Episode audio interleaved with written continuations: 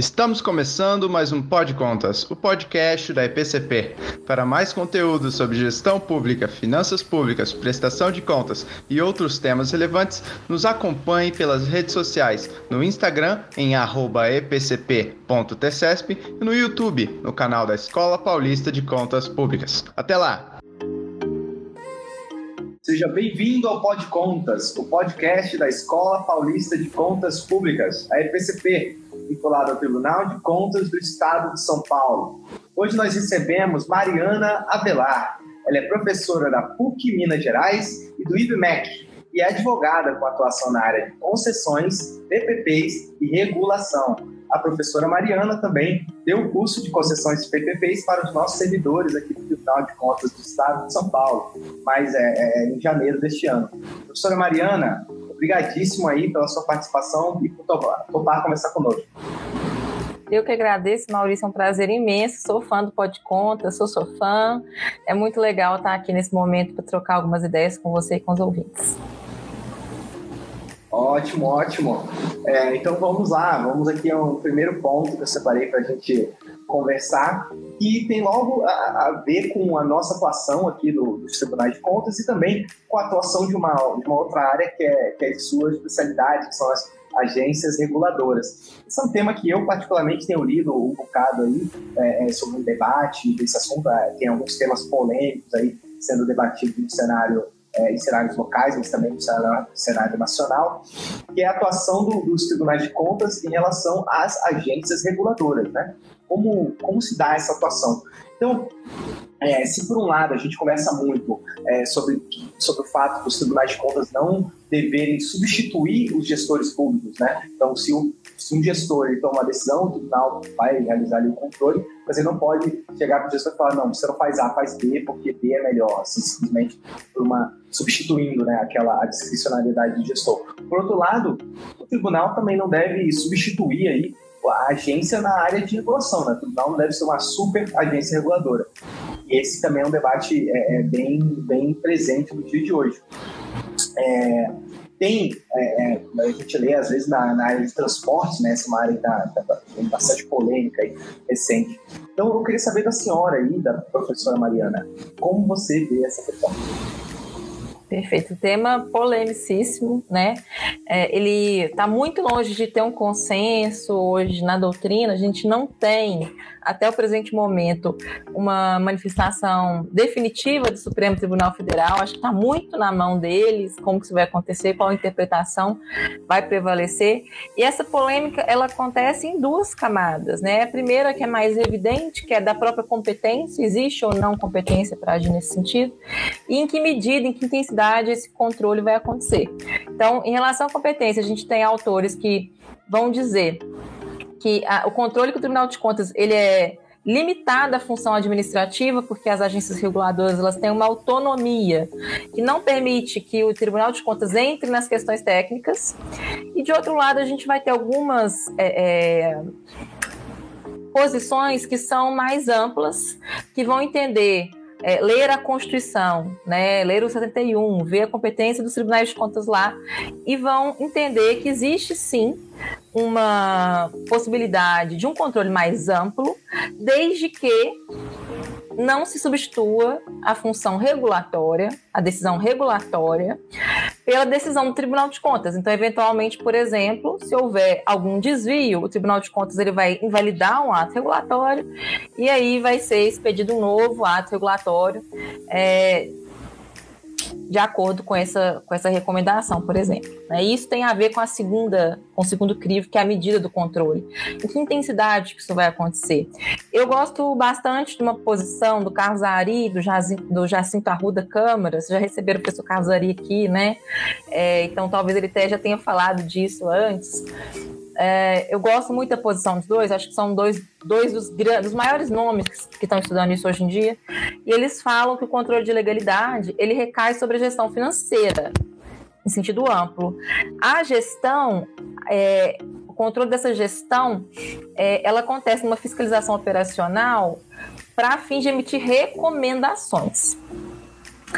E esse ponto em que eles tocam aqui a partir dessa recomendação, a gente entra é, talvez a maior polêmica. Qual que é o grau de vinculabilidade, de enforcement dessas recomendações? Elas são obrigatórias? O que acontece se o gestor não responder? E para tratar dessa questão, é, eu queria fazer aqui uma dica de bibliografia, que é um artigo que foi escrito pelo professor Floriano de Azevedo Marques Neto e pela professora Juliana Bonacoste de Palma. É, um artigo chama Diálogos fora do esquadro, controle das agências reguladoras pelo Tribunal de Contas da União. Nesse artigo eles vão estudar como que o, o, esse tema da competência operacional dos tribunais de contas em relação à agência reguladora, ele fugiu um pouquinho do esquadro. Isso é muito interessante. Quando a gente pensa historicamente, é, qual eram as competências dos tribunais de contas, elas estavam muito relacionadas às questões orçamentárias, é, é, mais clássicas, né, desde a origem dos tribunais de contas no Brasil. Mas a nossa Constituição de 81, ela trouxe, sem dizer como funcionaria, uma competência extra, que são as competências operacionais. Né? Como que essas competências operacionais vão acontecer? Em que medida que elas vão acontecer? Isso aí é, é o, o caldo da nossa polêmica. Como existe um vácuo normativo, quem que foi dizendo que, que significava isso? Os próprios tribunais de contas, sobretudo o TCU. O TCU ele se, se inspirou em várias questões de governança, de desenho de padrão de controle, sobretudo do INTOSAI, que é o International Organization of Supreme Audit Institutions, é, e foi colocando uma série de regulamentações, manuais de auditoria operacional. E esses manuais eles foram aos poucos criando um certo enforcement, uma certa vinculação a essas decisões. Porque, pelo medo de desviar da recomendação dos tribunais de contas nas auditorias operacionais, as agências começaram a obedecer. Né? E isso gera um déficit democrático, muitas das vezes, no desenho dessa regulação e uma vulnerabilidade em relação a essa autonomia técnica que a agência deveria ter. E aí, como diz o meme, aí que mora o perigo né? Aí que mora o perigo da gente ter algumas questões que não estão bem endereçadas. E aí, nesse artigo, os professores eles vão falar sobre de lei ferenda, uma possibilidade de a gente tentar mudar o debate, o foco do debate, do se pode ou não pode, para tornar o debate mais maduro, considerando que o artigo 71 da Constituição ele fala dessa competência operacional, a gente tem que ter regras de jogo para a governabilidade. E aí eles sugerem três respostas normativas que eu acho até hoje é o trabalho que melhor endereçou esse tema porque ele é propositivo, né? A gente para de brigar, pode, não pode, contra o Tribunal de Contas, a favor do Tribunal de Contas, e passa a amadurecer o diálogo para cooperação institucional, que eu acho que é esse que tem que ser o foco da gestão pública que constrói. Acho que esse que é o nosso dever cívico hoje em dia. E o que, que eles vão falar? Reforma constitucional para é, estabelecer o modo com que vai interagir a agência com o Tribunal de Contas. Por quê? Agências reguladoras, elas não estavam muito no radar do Constituinte, a época que a Constituição veio ao mundo.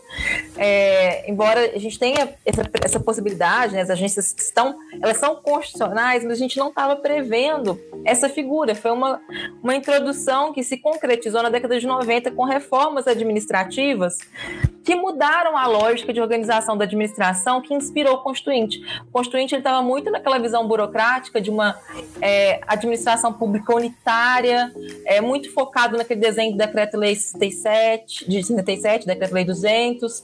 Então, a gente pode pensar numa reforma constitucional para atualizar a Constituição e estabelecer na Constituição as fronteiras do controle de um modo geral, não só para a agência reguladora.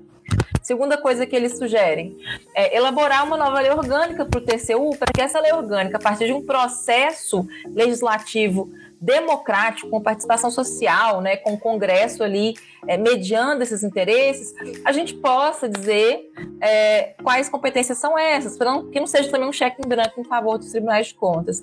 E a terceira seria uma orientação normativa de como esse controle vai acontecer pelos tribunais de contas e que essas normas elas prevejam uma democracia processual, ou seja, eu vou ter um rito de processo norma administrativo normatizado e que vai ser orientado pelas boas práticas de decisão administrativa, sobretudo aquelas que hoje estão cristalizadas na LINDB. Então, eu vou fazer uma análise de impacto regulatório, eu vou ter uma devida motivação, eu vou ter audiência pública, consulta pública, eu vou dar espaço ao gestor para explicar por que, ele não considera adequado cumprir daquela forma ou para que ele consiga justificar num foro qualificado o porquê da sua decisão regulatória. Então, falei demais. eu eu é, é, coloquei aqui alguns parâmetros que eu acho que são legais para essa discussão. Uh, eu acho que a gente, tá, a gente foi nos dois extremos do pêndulo e agora é hora de construir o, o justo meio. Acho que esse é o momento e espero que o STF, junto com essas possíveis modificações legislativas, nos guie aí nesse sentido interessante. Realmente, é, esse, esse, debate é, sempre acontece também no âmbito interno, né, interno do Tribunal de Contas. Sempre houve, é, por um lado, essa, essa crítica de, de, de, que há, de certa forma, algumas vezes essa substituição do gestor, essa substituição do, nesse caso do regulador. E, por outro lado, a gente também vê a crítica de que há muitos desvios, muita gestão eficiente, há déficit de planejamento, né? as decisões dos gestores não são, muitas vezes também não são as melhores, né? e há também corrupção. Então, há uma série de, de críticas dos dois lados mesmo. Eu acho que é interessante ver um certo é, debate sobre essa questão, sobre como resolvê-la é, de uma maneira institucional mesmo, né? um ganho institucional. Eu acho que, pelo menos uma coisa que eu acho positiva, né, é, de maneira geral, dentro dos tribunais de contas em relação à administração pública de maneira geral, é a preocupação com a governança, né? E com a colegialidade. Eu acho que esses dois uhum. coisas são muito importantes e, e muitos outros órgãos a gente não vê é, tanta essa preocupação, né? Porque a, a, a governança é importante porque tende, pelo menos, a, a mitigar é, é, mitigar erros e a, e a contabilidade também, por um lado, mitiga erros, você ouve as pessoas internamente, mas também você é, dá mal segurança jurídica. Se você toma decisões apenas é, monocráticas, você aquela decisão ela pode ser revertida né, no futuro. Então, aí quando você diz que você fala de uma decisão muito importante, né, isso é problemático. Então, é, eu vejo que os tribunais de contas têm esse costume de tomar decisões mais colegiadas. Isso, isso também é algo importante do ponto de vista, é, do ponto de vista da governança interna. Por outro lado, tem também essas críticas, eu não ia deixar de debatê-las, porque eu acho que parte dessas críticas é, é justo, às vezes, então é bom debater para tentar resolver. É, os tribunais de contas têm uma posição, uma legitimidade que poucas instituições têm no Brasil. É, isso é, fez com que eles assumissem frentes de resposta a problemas sociais graves, como a corrupção, como a ineficiência administrativa. A gente tem que ter cuidado para não errar a mão, porque senão a gente deixa de atingir esse objetivo. Acho que essa que é, é a mensagem, né? Sim, com certeza, né? Com certeza. E, e eu acho que essa preocupação é, grande interna dos tribunais com governança também cria uma cobrança interna muito grande. Eu acho que ninguém, é, ninguém mais é, é, é interessado em melhorar as instituições do que os próprios tribunais de contas, já que o trabalho é basicamente ficar opinando sobre como melhorar as instituições do é. Então, e aí tem que olhar para dentro também, né? Não só para fora. Tá. O segundo ponto, que, que, é um pouco diferente, né? É mudando um pouco de assunto, mas eu acho que também é um ponto contemporâneo. Eu estou aproveitando essa oportunidade para quase bater um papo né, sobre, sobre é, esses assuntos de maneira ampla, né? porque eu, ano passado a gente teve a oportunidade de conversar bastante sobre concessões, PPPs, às vezes sobre regulação também. Só que sempre era um tema mais específico, era um artigo, um ponto assim mais. E aqui eu acho que estou aproveitando para ampliar um pouco é, o que a gente debateu ano passado. Um, um ponto que eu acho interessante de, de abordar aqui é que né, nesses últimos dois anos, 2020, 2021, até o início de 2022, a gente teve é, a pandemia muito forte, né? E isso é, causou o próprio, a, a demanda de diversos contratos, de diversos serviços foi afetada. Né? Muitas pessoas ficando em casa para se, se preservar. Por outro lado, também restrições, o próprio governo colocando restrições a, a de pessoas, né? é, fechando comércios, esse tipo de coisa, então medidas bem, bem fortes de restrição, que acaba tirando pessoas da rua, tirando pessoas de, por exemplo, contratos de, de rodovia, menos circulação, né, por exemplo. Então, assim, vários contratos tiveram aí a, a demanda afetada e, portanto, o equilíbrio econômico financeiro da agricultura prejudicado, né? foi prejudicado devido a essas consequências econômicas da pandemia. Então, é, a gente tem visto ultimamente esse debate sobre equilíbrio, né? E também eu tenho visto é, também tarifa, mas também de é, é, aumento no prazo do contrato, né? A pessoa tem que esse aumento no prazo do contrato para bater essa questão da pandemia. E eu queria saber de você, então, professora, como como você tem visto essa questão e como você acha, quais são as saídas que você vê para equilibrar é, esse, esse, grande desequilíbrio que houve nos últimos anos. Uhum. Eu acho que a pandemia ela trouxe assim uma não vou falar que ela trouxe nada de bom, não, tá? Porque eu não sou dessas de positividade tóxica, não. Mas ela trouxe uma lição contratual né, que é de evidenciar, de expor a característica de incompletude dos contratos de longo prazo. E isso que você provoca aqui é justamente é, toca, no, toca o dedo na ferida, porque as respostas não necessariamente estarão nos contratos. Muitas das vezes a gente tinha uma, eu brinco assim, aquela ilusão de controle, sabe? Que a gente está no controle da situação. É, no mundo das concessões, isso era muito plasmado na ideia de que a matriz de risco ela conseguia antecipar todas as situações imprevistas que atingem um contrato. Isso é impossível. A gente até consegue melhorar de um contrato para outro, né? É, mas dizer que a gente vai conseguir antecipar, eu, tirando os grandes videntes, etc., eu não consigo imaginar quem pudesse prever que a gente viveria uma pandemia é, no, no grau que a gente viveu, né? Mundial, com tanta incerteza, enfim. E com base nisso, já vejo uma certa é, abertura por parte da administração pública, dos poderes concedentes, de entender essa realidade. O, grande, grande documento é, que foi pioneiro nessa, nesse reconhecimento foi um parecer da AGU para as concessões de transporte e instalação portuária, e autorização portuária. É, se reconheceu que a pandemia era um caso de força maior ou caso fortuito, e que ela caracterizava a área extraordinária para fins de aplicar a teoria da imprevisão. E isso às vezes dá um nó nas pessoas, mas se não tem matriz de risco, ainda vou aplicar a teoria da imprevisão? Né? Matriz de risco, ela não consegue regrar todos os riscos, ela não consegue, com precisão, capturar toda a extensão com a qual um risco pode acontecer. Então, tem situações que elas são extraordinárias, ainda que eu coloque caso fortuito matriz de risco. Né? O, o caso fortuito pandemia, ele foge do horizonte de previsibilidade.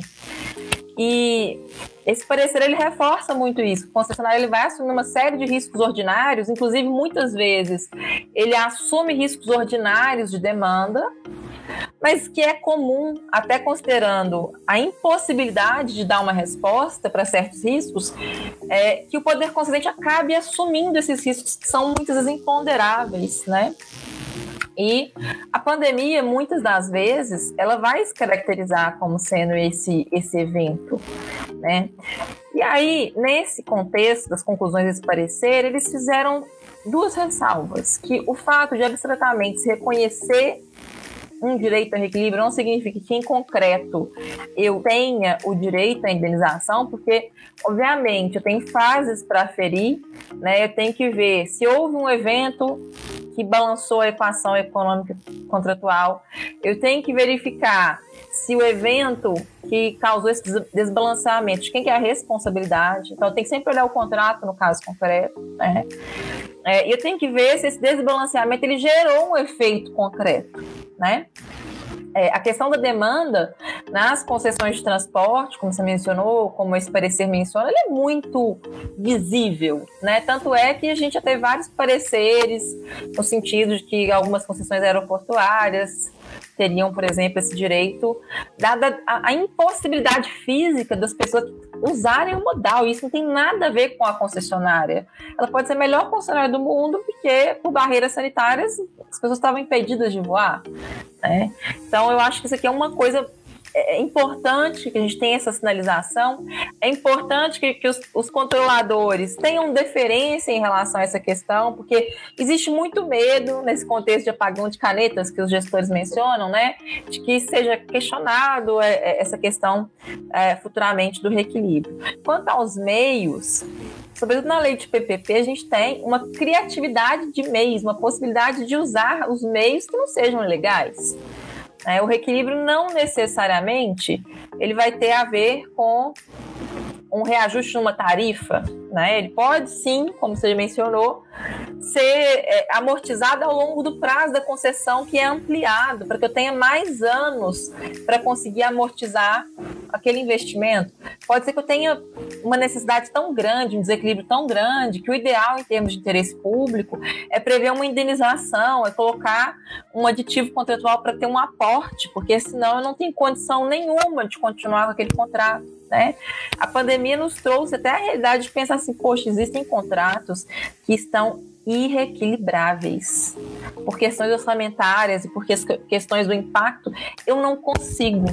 Então, às vezes, eu vou ter que ou pensar numa saída digna, não punitiva, né? E pensar na retomada do serviço pelo poder concedente. Isso pode, isso é uma possibilidade com a devida indenização privada. Ou até mesmo eu vou mudar os padrões de desempenho desse contrato eu vou ser menos exigente em relação à performance, ou eu vou, por vezes, é, mudar o cronograma. E uma série de investimentos que estavam lá para acontecer daqui a um, dois anos, eles vão acontecer daqui a cinco, daqui a dez. É, ainda que isso não seja o ideal em termos do melhor serviço, hoje, por vezes, é esse tipo de medida que vai continuar tornando o contrato viável, né? A gente tem que ter uma consciência de que existe liberdade para identificar o gestor tem que ter essa liberdade de identificar qual a melhor forma de equilíbrio no caso concreto, de acordo com o que prevê o contrato, a legislação, e que essa identificação ela tem que considerar a necessidade do serviço hoje e as possibilidades que a administração tem em suas mãos. Acho que é, é isso que eu tenho para acrescentar nesse assunto. Verdade, né? Essa, essa pandemia não foi algo nada trivial e solucionar todos os problemas que ela causou em diversos setores, né? também não vai ser nada trivial. Tem que ser um pouco criativo às vezes, né? É, botar a cabeça profissional e pensar que não, que a saída não é uma saída de cinco anos atrás, né? a mesma saída, é um pouquinho diferente. É, o impacto foi bem maior também. Então, realmente, é, é, bom, é bom pensar sobre isso. Mas eu acho que, que você deu um panorama interessante sobre as possíveis saídas. Né? E falando ainda em concessões PPPs, assim, deixa eu um pouquinho, tem um, um ponto que, a gente sempre, quando lê sobre o assunto, a gente vê a União é, foi pioneira, né, já desde o início, assim, fazendo muitos projetos, alguns grandes projetos né, de de já, já há muitos anos, termos estaduais, tá, já tem uma heterogeneidade, né? alguns estados têm muitos projetos, aqui no estado de São Paulo a gente tem muita coisa, acho que Minas Gerais também tem referência em algumas áreas aí também, é, nessa área de concessões PPPs. É, porém, outros estados começaram um pouco mais tarde, mas a gente tem diversos estados aí com, com bastante projeto agora, está saindo cada vez mais. E há um tempo, assim, atrás, uns meses atrás, a gente teve o, o professor Carlos Alessandra, é, que é uma referência nessa área do direito e ele estava comentando como, como os municípios têm aumentado também a sua, as suas concessões de PPPs, e ele vislumbra que, que essa vai ser uma tendência agora, né? Como na União, em muitos estados já está essa questão já está mais ou menos consolidada, né? É, a União agora até está renovando alguns contratos de concessão. Esses contratos são bem longos, está né? renovando um contrato bem longo, está outro contrato bem longo. Você já está numa nova fase aí. É, é, já municípios, alunos que nunca fizeram, é, já estão querendo fazer. E uma área que, que a gente comentou, por exemplo, é a questão de parques, né? Concessão de parques, a gente tem aqui em São Paulo, o parque mais famoso, o Ibirapuera, é, foi concedido, né, iniciativa privada. E apesar de que nós temos muitos parques, né? Eu até falo, tem amigos de fora que quando vem aqui para São Paulo, ah, e Ibirapuera, eu falo, olha, dá pra gente ir assim, mas o, o, o parque mais perto aqui que eu recomendo é o Vila Lobos. Né? Sempre recomendo o pessoal o Vila Lobos, que é um parque bem legal. Tem vários parques, São Paulo tem muitos parques.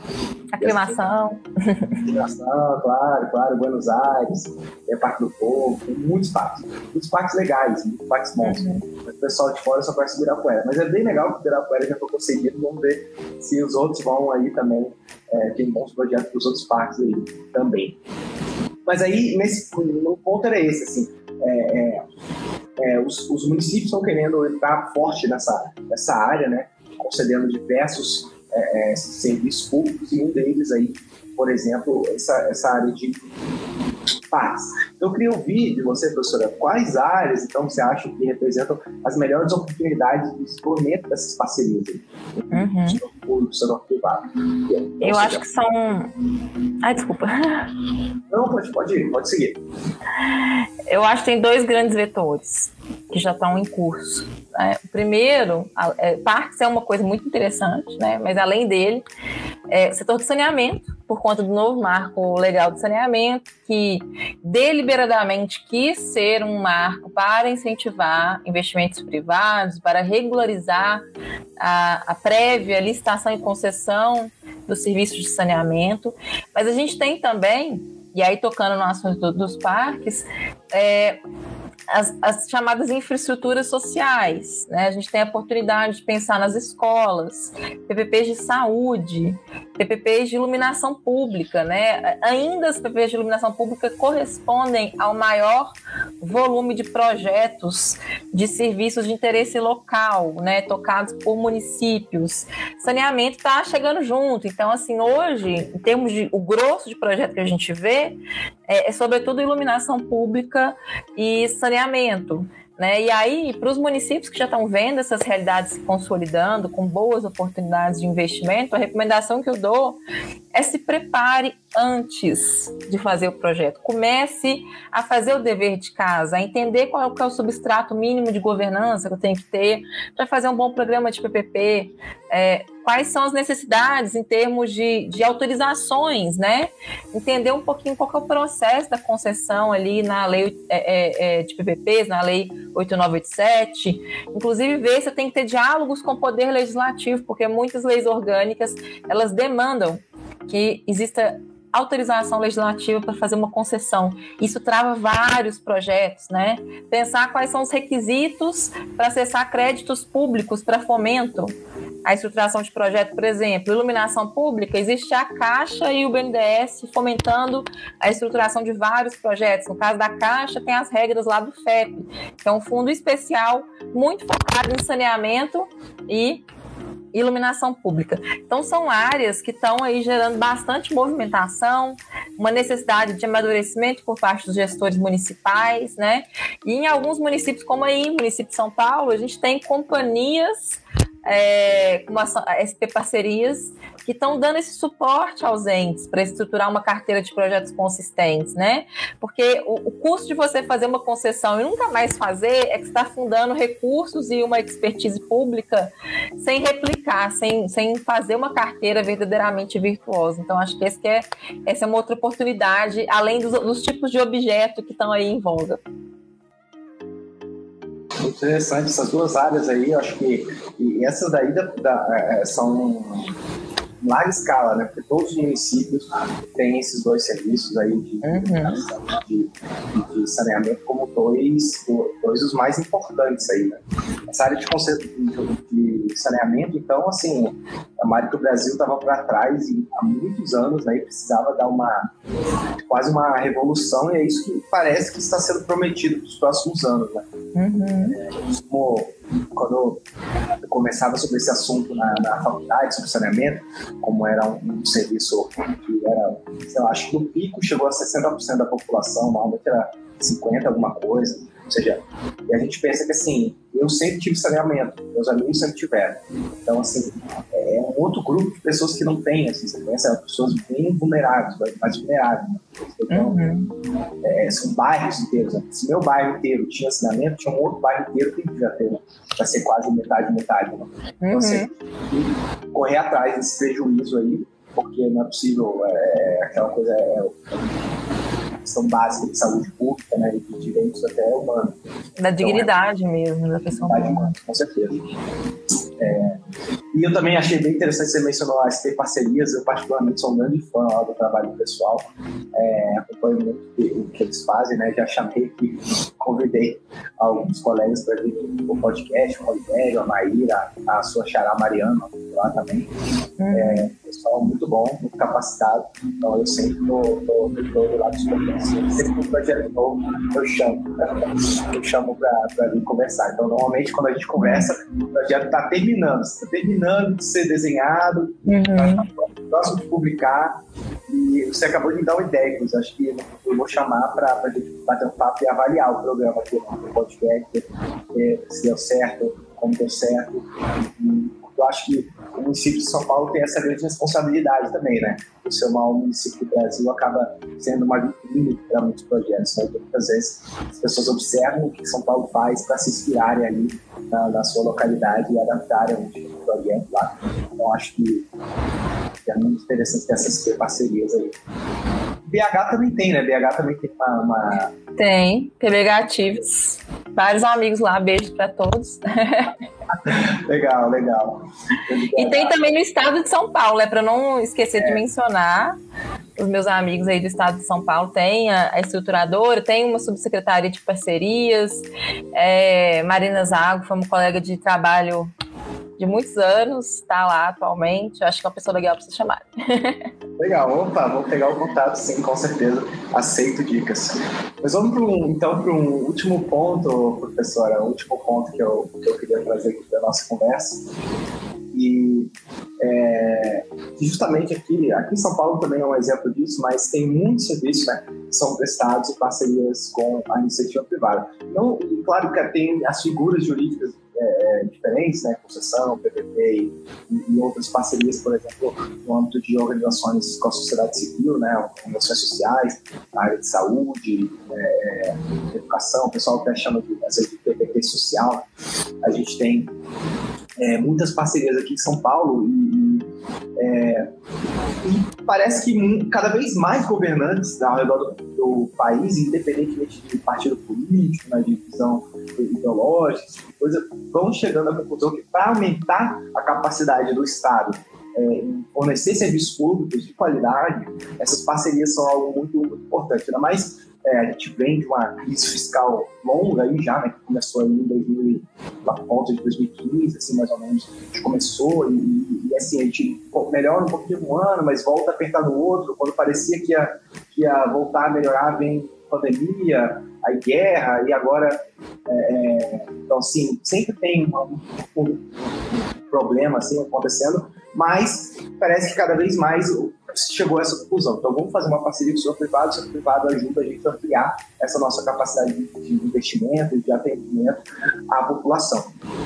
É, no âmbito, então eu queria saber que se no âmbito dessa, das concessões PPPs, se há ainda alguma área que é pouco explorada e essa modelagem específica, né, essa estrutura de concessões e PPPs teria um potencial de fornecer é, bons resultados. Eu já imagino que saneamento é uma das principais, né, que está revolucionando. É. Mas queria saber também.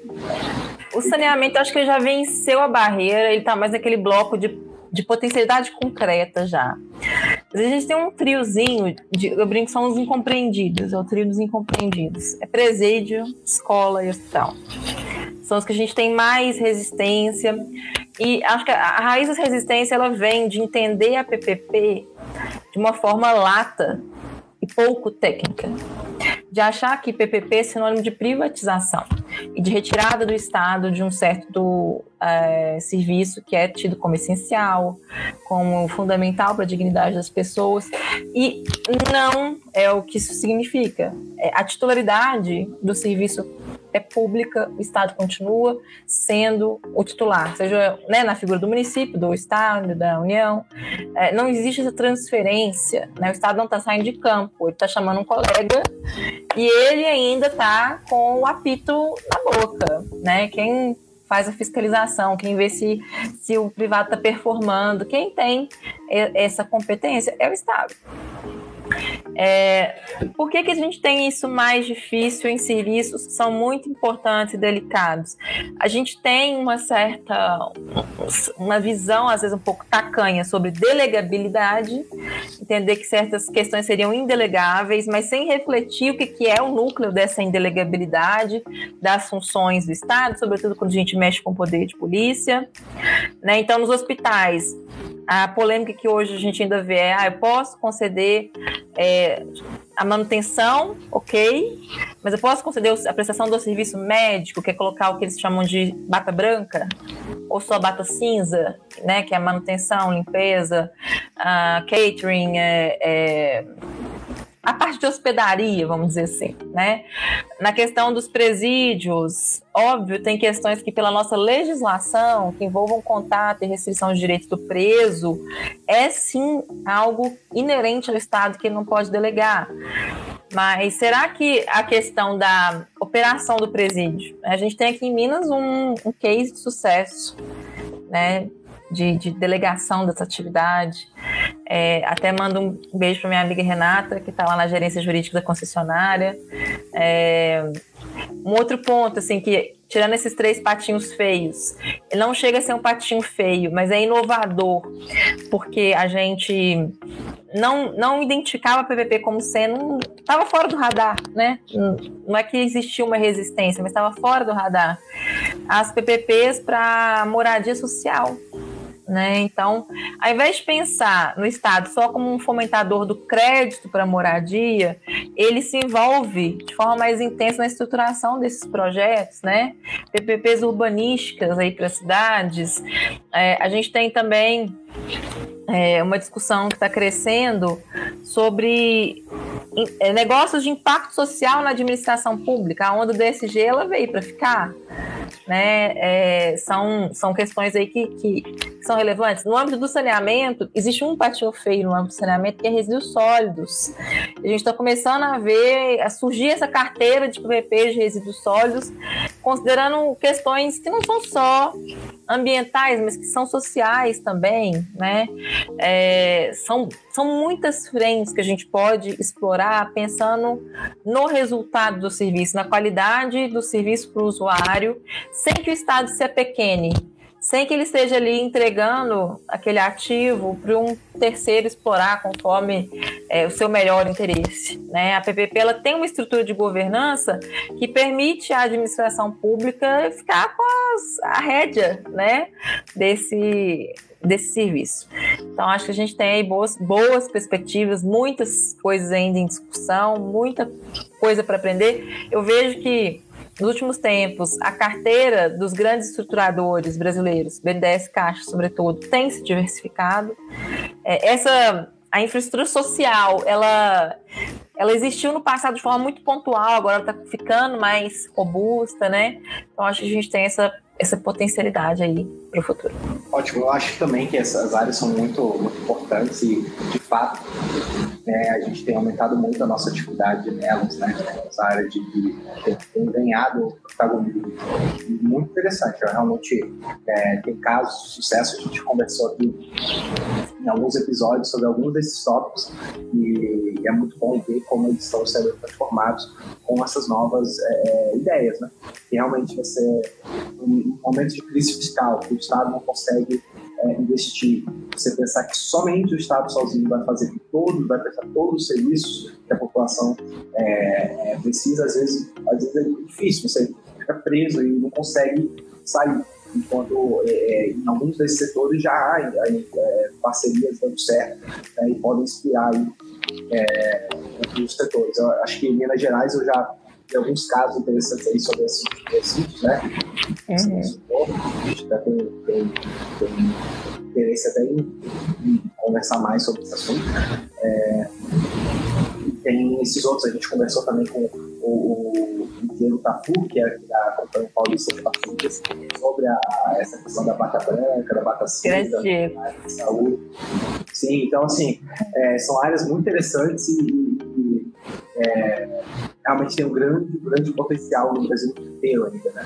E para a gente melhorar esse serviço, expandir o serviço, eu acho que essas parcerias vão ser essenciais nesses próximos anos, que a, a gente vai continuar um pouquinho aí é, em termos de restrição fiscal aí por mais alguns anos. Né? Então, se a gente realmente quiser é, modificar o patamar desses, desses serviços, as parcerias oferecem uma grande solução. Então, é, é isso professora Mariana, queria te agradecer muito pela, pela reflexão, pela resposta, muito completa, muito boas. Gostei muito do episódio. É, gostei muito lá de acompanhar é, as suas aulas também no curso e, e muito feliz que você tenha topado conversar conosco para dar uma pitadinha de novo para os nossos é, colegas aqui, mas também para fora. Né? Nossa, a gente tem uma, uma audiência mais especificada aqui, então é, seu conhecimento agora vai chegar a mais gente. Queria te agradecer e muito obrigado pela participação. Eu que agradeço, Maurício, estou sempre à disposição. É um prazer imenso. Obrigada.